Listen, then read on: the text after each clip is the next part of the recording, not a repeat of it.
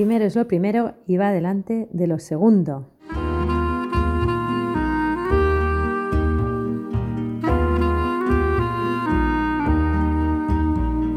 Bienvenido a un nuevo capítulo de Excelencia y Trabajo, el podcast en el que buscamos destilar conocimiento a través de conversaciones con grandes profesionales que han conseguido destacar en su ámbito y aún más importante, grandes personas que tienen un impacto positivo en aquellos que están cerca suyo y que nos van a ayudar a entender cómo priorizar y por lo tanto que primero es lo primero y va delante de lo segundo.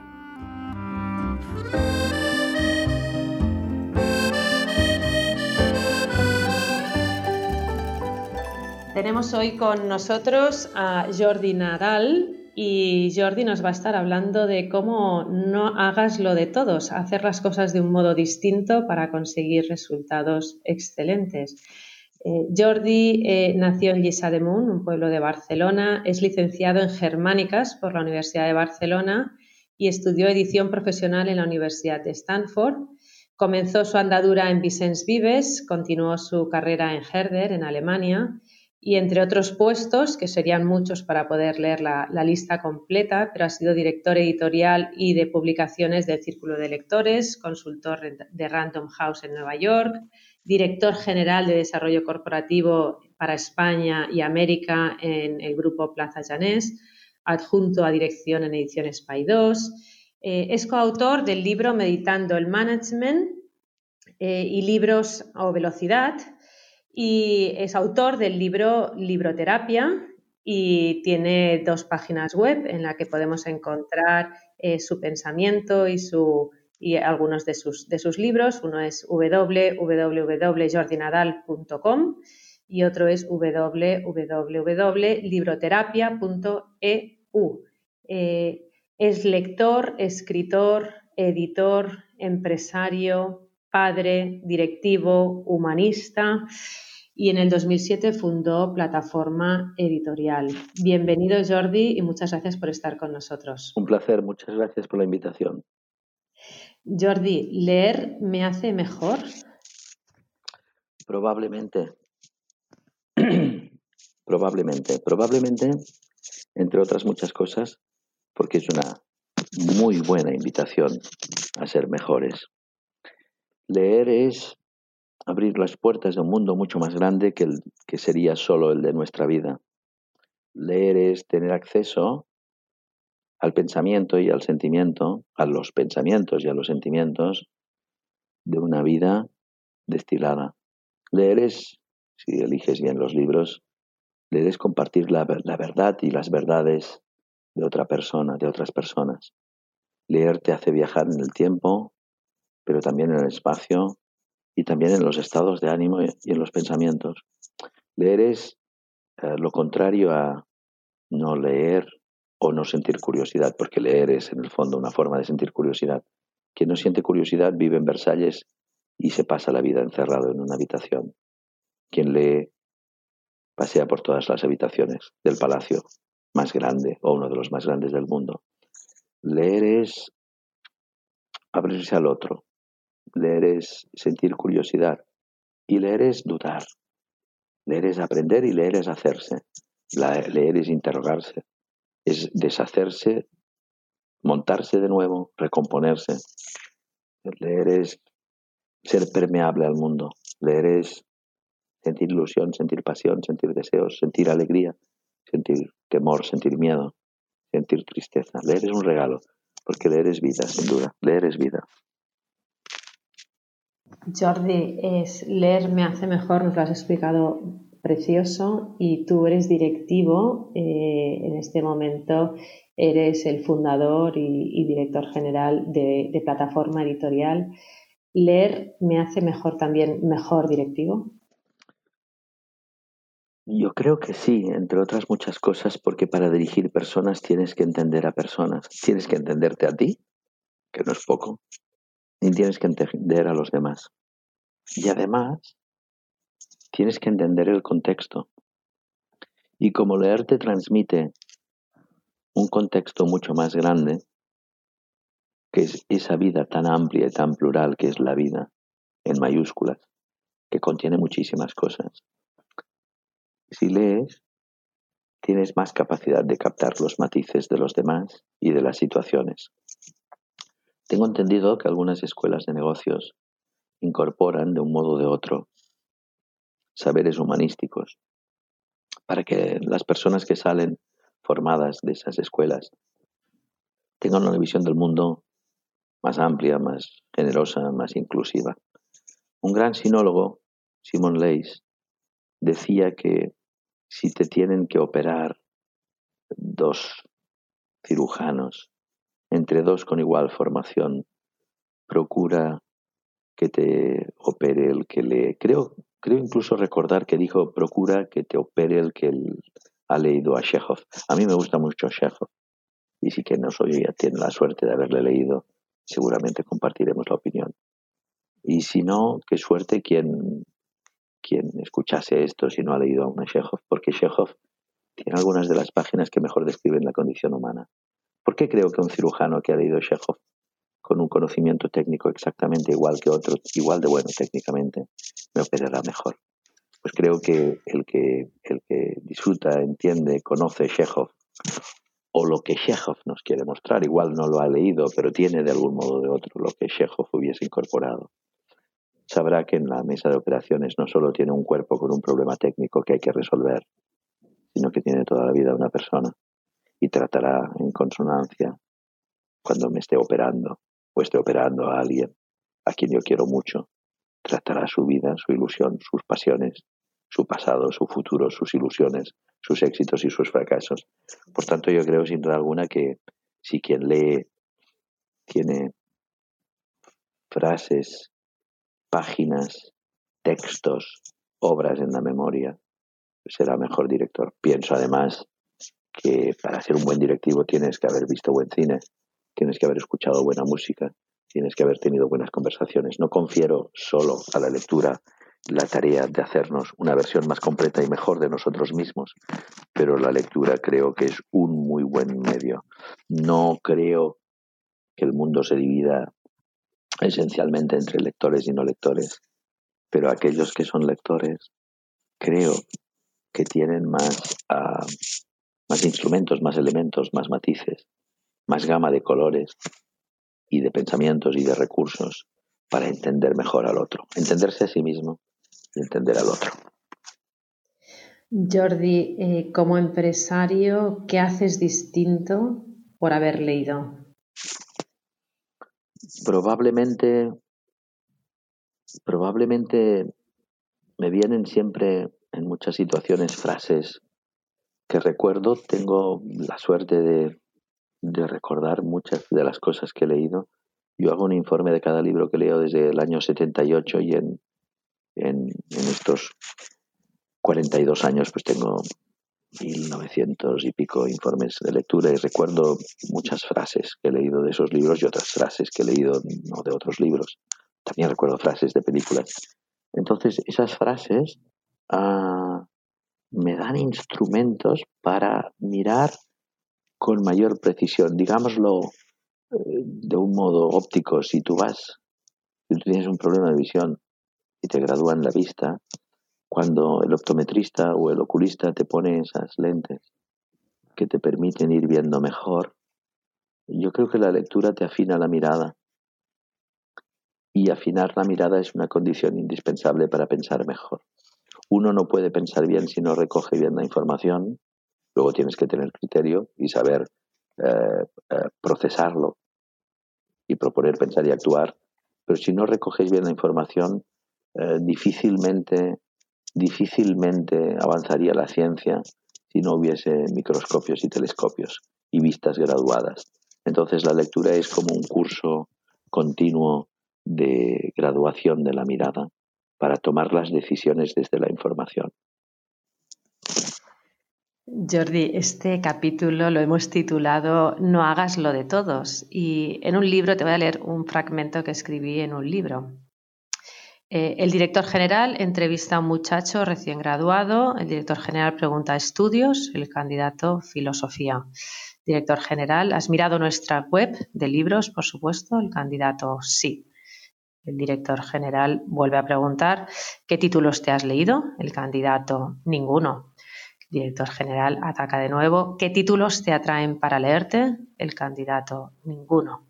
El director general ok, contratado, necesito a alguien que lea y que sea quien monitoree y gestione las transacciones con otros países. Has de ser tú. Ese director general eras tú, Jordi. Eh, ¿Por qué contratas a una persona así y no te da miedo contratar a una persona así? Bueno, no. yo controlo bien mi miedo porque leí en su día Asterix y los Normandos. y en, ese, en esa obra de pensamiento genial eh, te enseñan a controlar tu miedo. Yo creo que en una cultura como la nuestra, quien haya leído todos los álbumes buenos de Asterix y todos los de Tintín, que son todos buenos, ya tiene una cosmogonía más que suficiente. Leer bien Asterix y a, y a Tintín es el equivalente a hacer el bachillerato, un buen bachillerato. Porque además creo que la vida lo que nos defiende no es la universidad, sino un buen bachillerato si no has hecho un buen bachillerato, en la universidad lo que te intentan enseñar, yo creo que es tarde. Estoy simplificando y caricaturizando, pero hablo muy en serio. Lo contraté porque me decía la verdad y controlo bien mi miedo. Lo contraté porque una persona que no te intenta agradar y te dice la verdad cuando se está jugando unas prácticas es una persona valiente y las personas que dirigen muy pocas veces escuchan la verdad porque tienen alrededor a gente que tal vez les da pereza o miedo decirle la verdad a quien dirige, o le hacen la pelota, o están cansados de tal vez eh, no sentirse suficientemente valorados, o están en otro momento, etc. Eh, una de las cosas más terribles del poder es que cuanto mayor es el poder, más en el centro estás de todo y más lejos estás de la periferia y es en las orillas de tu ámbito donde existe la verdad. Por poner un ejemplo muy simple, no puedes ser ministro de Transporte si vas con coche oficial y te abren el paso, porque no, no, sabes los problemas de la gente cuando van en transporte. No puedes eh, diseñar un aeropuerto si no ves las incomodidades que sufren las personas que viajan en aeropuertos mal diseñados. Eh, no puedes ser director de una escuela si no das clase de vez en cuando. Son opiniones personales, opinar eh, desde el respeto. Pero para una empresa es importantísimo alguien que te diga la verdad, porque la realidad no está compuesta solo de blanco y negro.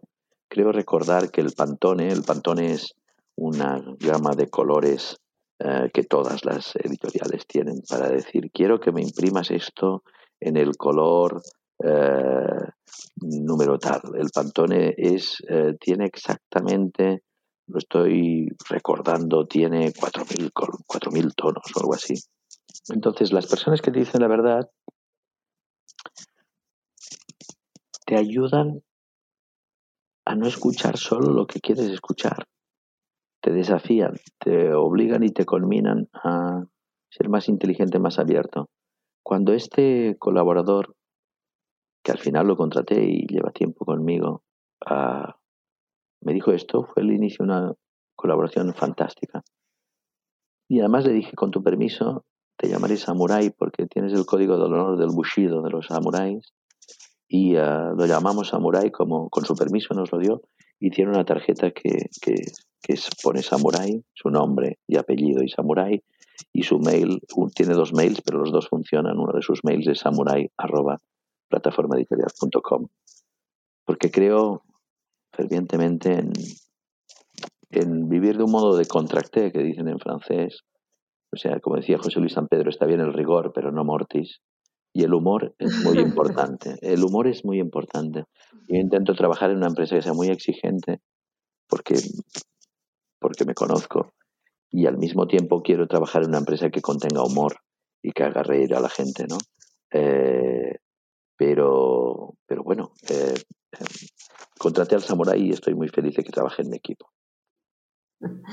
Y Jordi, dentro de hacer las cosas distintas, además de contratar a este Samurai, bueno, pues fundaste una editorial pues en un, en un tiempo y una época en la que no, no está de moda leer. Eh, es una editorial claro, que nace pequeña, lógicamente, cuando tú habías trabajado en, en editoriales muy, muy grandes o con, mayor, em, eh, con mayor presupuesto y por lo tanto, bueno, pues tú en esta editorial pequeña la defines, te he oído alguna vez hablar de guerra de guerrillas y, me has contado en alguna ocasión que, cuando descubres a un Messi, cuando descubres a un autor realmente que, tiene un alcance grande, pues a veces vienen y, te lo roban y, no te, y tú no puedes cobrar traspaso. Eh, bueno, eso, ¿cómo, lo afrontas? ¿no? Eso que la rabia te la tiene que dar segura, pero ¿cómo, ¿cómo llega ese momento en el que no dices, bueno, pues así no juego? Eh, creo que era un tipo directivo, la anécdota la tengo entendida como de Estados Unidos, que decía, cuando un problema no tiene solución, no es un problema, es un hecho. Entonces, uh, yo esto lo llevo con un, toda la elegancia posible para contener mi rabia. Me duele, me hace daño, porque que en el boxeo haya más nobleza que en el mundo de la competencia entre empresas me irrita. No es un deporte que me atraiga al boxeo. Pero en el boxeo un campeón o un aspirante a campeón de peso pesado no puede luchar con un peso welter, porque la grandeza se demuestra luchando con gente de tu tamaño y con los mismos recursos. La frase nobleza obliga es una frase hecha, muy ridícula y muy superficial. Si piensas a fondo, verás que lo único que nos obliga es la necesidad. La nobleza es un lujo. Un gran escritor alemán, Georg Büchner, decía, cito, primero viene comer y después viene la moral, fin de la cita. Entonces, claro que me hace daño que me piquen autores, que me copien títulos, que me copien cubiertas. Me hace daño que me hagan bullying. A nadie le gusta que haya un matón que te acorrala. Pero bueno, la diferencia entre un peso pesado de 120 kilos que quiere aplastar a un peso welter de mucho menos peso, no sé cuál es, es que yo no soy un peso welter con los eh, brazos caídos y que a mí me van a dejar cao o lo van a intentar. Pero voy a vender cara a mi piel. Hay una frase en inglés que me gusta mucho, dice, cito, don't get mad, get even, fin de la cita. Es decir, no te vuelvas loco, no te enfadas, empata. Entonces, em, cuando los grandes te intentan hacer bullying, consciente o inconscientemente, pero siempre sin conciencia, creo yo, en el fondo, y sin elegancia, y sin sentido del, del punto honor. Yo no intento picar libros editoriales más pequeñas. Cuando lo hacen, me hacen más fuerte y me hacen más rápido, porque entonces oí más rápido aún, y hago más rápido aún la guerra de guerrillas. El darwinismo famoso de Darwin de, que solo tiran adelante los que mejor se adaptan se aplica perfectamente aquí. Todos los que han visto la, la serie uh, Band of Brothers, patrocinada por Spielberg, que es el material que salió en la serie de grabar Salvat al Soldado Ryan, recuerdan que hay una escena constante, que es cuando están en un bosque, alguien está disparando, ven que el enemigo les ha localizado y dicen, quiero recordar, they have zero, nos han encontrado, nos han localizado, nos tenemos que mover. Y se mueven rápido porque unos segundos más tarde les caen bombas del lugar en el que estaban emplazados. Entonces, eh, digámoslo así, cuando me intentan hacer bullying, yo muevo las piernas en términos pugilísticos y me muevo en un rincón para evitar los golpes y soy más rápido contraatacando. O lo intento, ¿no?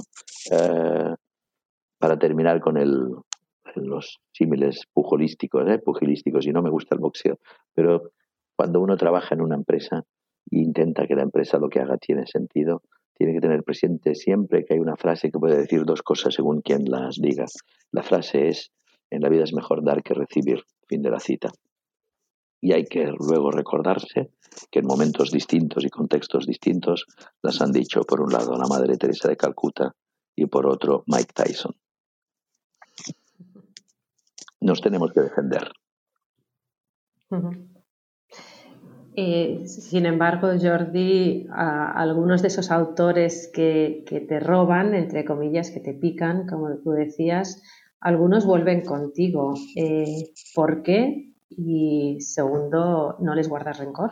En algunos casos vuelven, en algunos casos quieren volver y yo no quiero, en algunos casos ah, vuelven y mm, hacemos, no me acuerdo cómo se llama en japonés, aquella expresión que es ketsune o algo así, que es recomponer una cerámica de porcelana que se ha roto y aplicas, en lugar de aplicar pegamento y medio o uju, pones, eh, creo que lo, lo cosen, lo soldan, eh, hacen la soldadura con, con, con, oro. Recomponer un corazón partido es, está muy bien. Depende de la película, si es una comedia, un drama, una tragedia.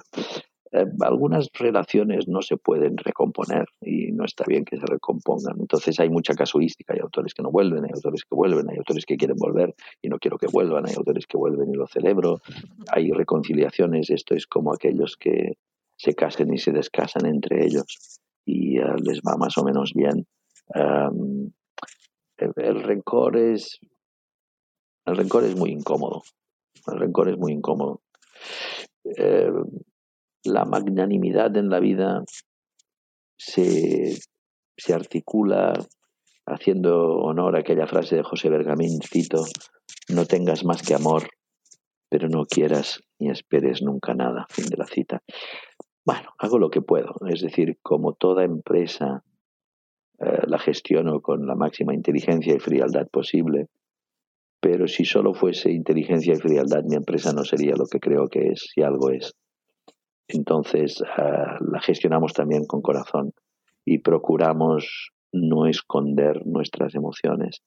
Um, no sé, um, en la vida y en la vida creo que le preguntaron a, Churchill cómo son los franceses y dijo, no sé, no los conozco a todos.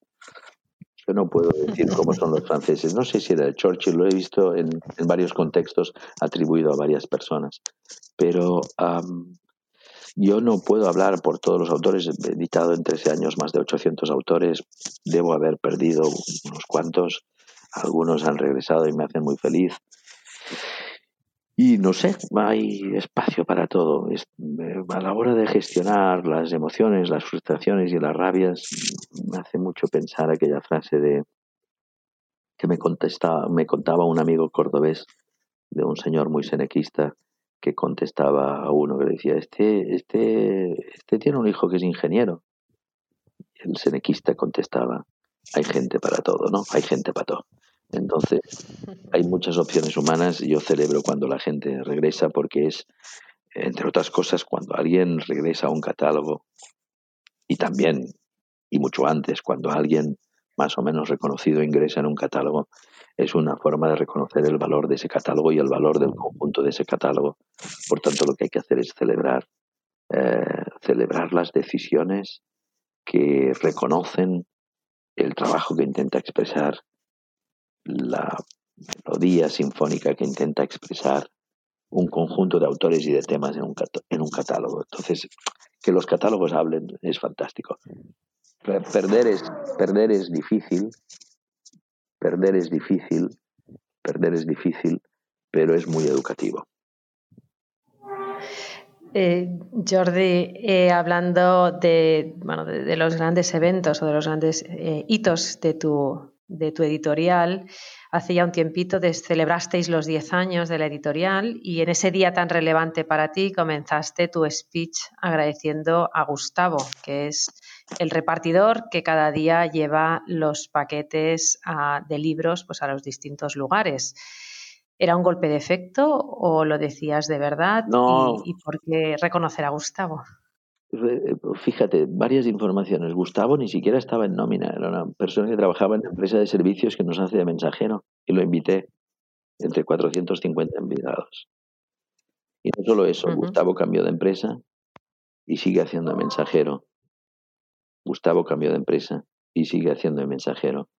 Y estos días, cuando eh, estamos viviendo el vigésimo cuarto día de confinamiento, yo me sigo mandando mensajes con Gustavo. A mí me importan las personas, sea cual sea su situación, su posición y su, su cargo. Y Gustavo es importante para mí porque representaba mi empresa. Mandaba libros que yo mando con mucho cariño a personas que me importan mucho. Y fui, efectivamente, fue efectivamente la primera persona que mencioné entre 450. Gustavo es muy importante para mí. No era un golpe de efecto, es pura convicción. Sigo estando en contacto con Gustavo y cruzamos WhatsApps esta semana varias veces a las tres semanas de confinamiento, cuando Gustavo ya no manda paquetes míos. Pero Gustavo entró en mi vida y yo formo parte, de, creo, de la suya. Y eso me hace mucha ilusión. Hemos intercambiado diez mensajes en estos días de confinamiento y me felicitó, por ejemplo, el último San Jordi, el 23 de abril del 2019. Por tanto, mm, Gustavo es muy importante para mí. Hay que tratar a las personas con toda la dignidad que contiene su vida y agradecérselo con toda la sinceridad e inteligencia con la que uno sea capaz de hacerlo. Eh, Jordi, ya, llegando casi hacia el final, pero eh, si alguien te dice yo no leo, mm, no tengo tiempo, ¿por qué debería hacerlo? Porque, porque sería como si alguien dijese yo no veo películas en blanco y negro, o yo no veo películas españolas, o yo no escucho, yo no escucho música, yo no escucho música clásica, o yo no quiero viajar a países que no hablen ah, una lengua románica cualquier prejuicio eh, tiene algo de idealismo, pero a veces el idealismo nos lleva a, tomar decisiones erróneas. no leer es negarse a aprender, negarse a aprender más, negarse a aprender en forma de un acelerador de partículas. Leer es un acelerador de partículas de las ganas de vivir y del pensamiento. Leer es una invitación a ser mejores personas nosotros, a crecer. Eh, Píndaro decía algo así como llega a ser el que eres aprendiendo a ser quien eres. El, verbo devenir, el werden en alemán, el become, ¿no? El llegar a ser. Entonces, cada uno puede pensar y hacer en la vida lo que quiera y lo que pueda, porque hacemos más lo que podemos que lo que queremos. Muchos pensamos que solo hacemos lo que queremos y no es verdad. Eso es una hoja de una pantalla de ordenador que nos dice qué deseas hacer. Pero en muchos casos lo que te tendría que preguntar el ordenador es qué puedes hacer, hmm. que es distinto. Yo creo que el verbo más importante en la vida no es planificar, sino responder. Y la literatura responde. Responde.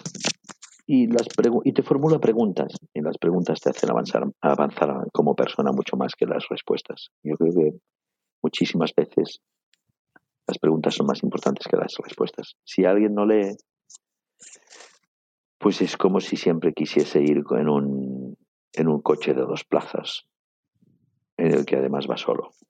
Y toda la vida viajará en un coche de monoplaza sin escuchar ni hablar con nadie. Aunque pueda tener una vida muy rica de conversaciones y de, de almuerzos y cenas y de viajes, etcétera pero probablemente se deslizará sobre una capa de hielo muy delgada en la que tendrá que correr muy rápido porque si te detienes se resquebraja te hundes y te ahogas. Leer es detenerse cuando quieres encima de una capa de hielo muy gruesa sobre la que puedes pensar y aspirar un aire fresco y contemplar 360 grados a tu alrededor. Mucho mundo. Leer es pararse detenerse respirar. Ahora que está tan de moda hacer mindfulness y meditación, yo creo que la meditación se inventó con los primeros que leyeron, porque es un acto de concentración desinteresada en el que, bueno, en la meditación se supone que tienes que vaciar la mente. Leer es tal vez llenarla, pero también es llenar el alma y ensanchar el espacio, la volumetría de tu alma y de tu mente. Entonces, quien no lea digámoslo así, tiene un molde aparentemente más reducido. Por supuesto que hay personas cultísimas, porque la cultura es una definición muy amplia, que no han leído. Pero bueno, mi relación con la lectura es la misma que la de Seneca con las riquezas.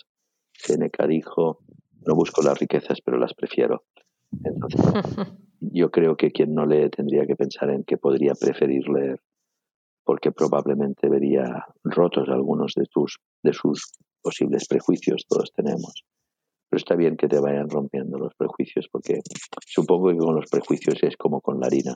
Con la harina de mejor calidad se puede hacer un mejor pescadito frito.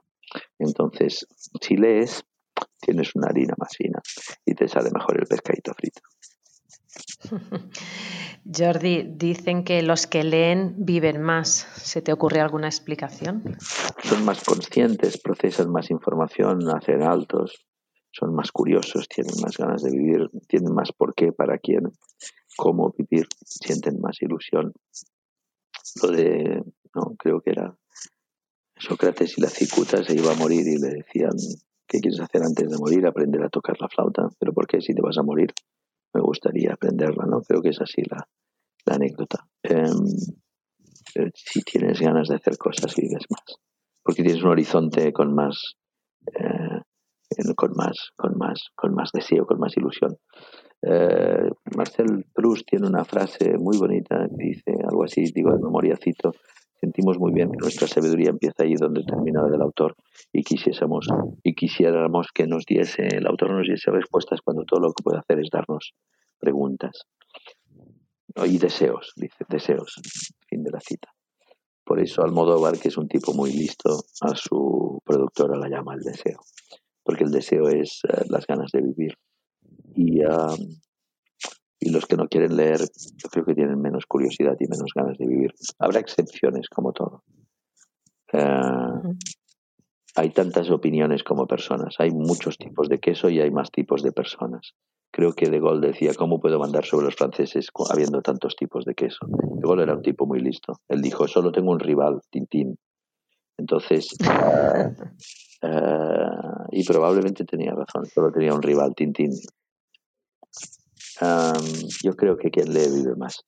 Se cuida más la salud y está demostrado además, hay estudios científicos que lo demuestran, porque salud es una cosa mucho más amplia que solo la tensión arterial y saber si tienes colesterol. Jordi, este capítulo del podcast lo hemos titulado No hagas lo de todos y nos has ido mostrando cosas que tú intentas hacer uh, de modo distinto eh, si quiero hoy mismo pues empezar a tener esa perspectiva sobre la vida y no hacer lo que hacen todos, sino que hacer las cosas con mayor sabiduría, ¿qué me aconsejas? Saber que en la vida uno puede ser actor o no de profesión, pero en la vida solo hay un papel que te toca desempeñar, que es el tuyo. Y del mismo modo que Miguel Torga, un gran escritor portugués, primer premio Camões, equivalente al Cervantes en España, dijo, cito, lo universal es lo particular sin fronteras, fin de la cita.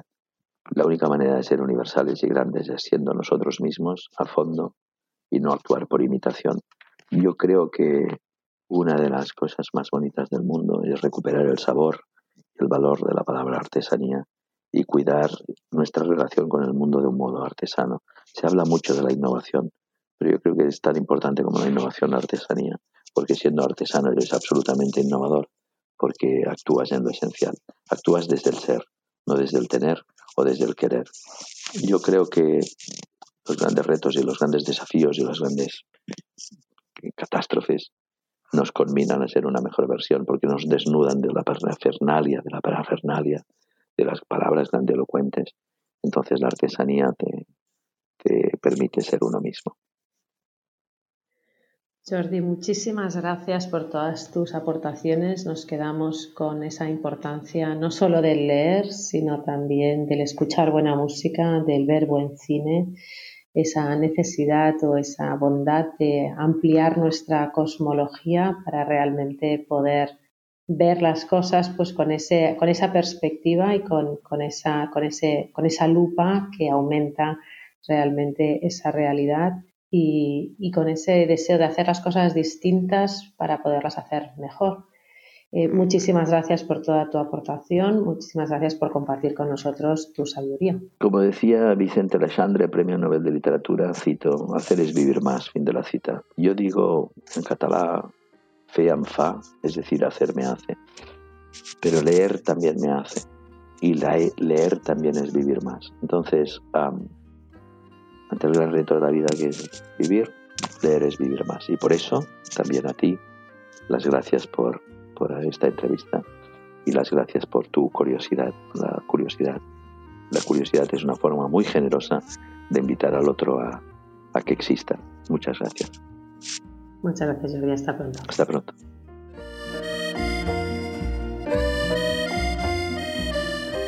Muchas gracias a todos por haber escuchado este episodio de Excelencia y Trabajo. Esperamos que os haya resultado útil y nos vemos en el próximo capítulo. Hasta pronto. Adiós.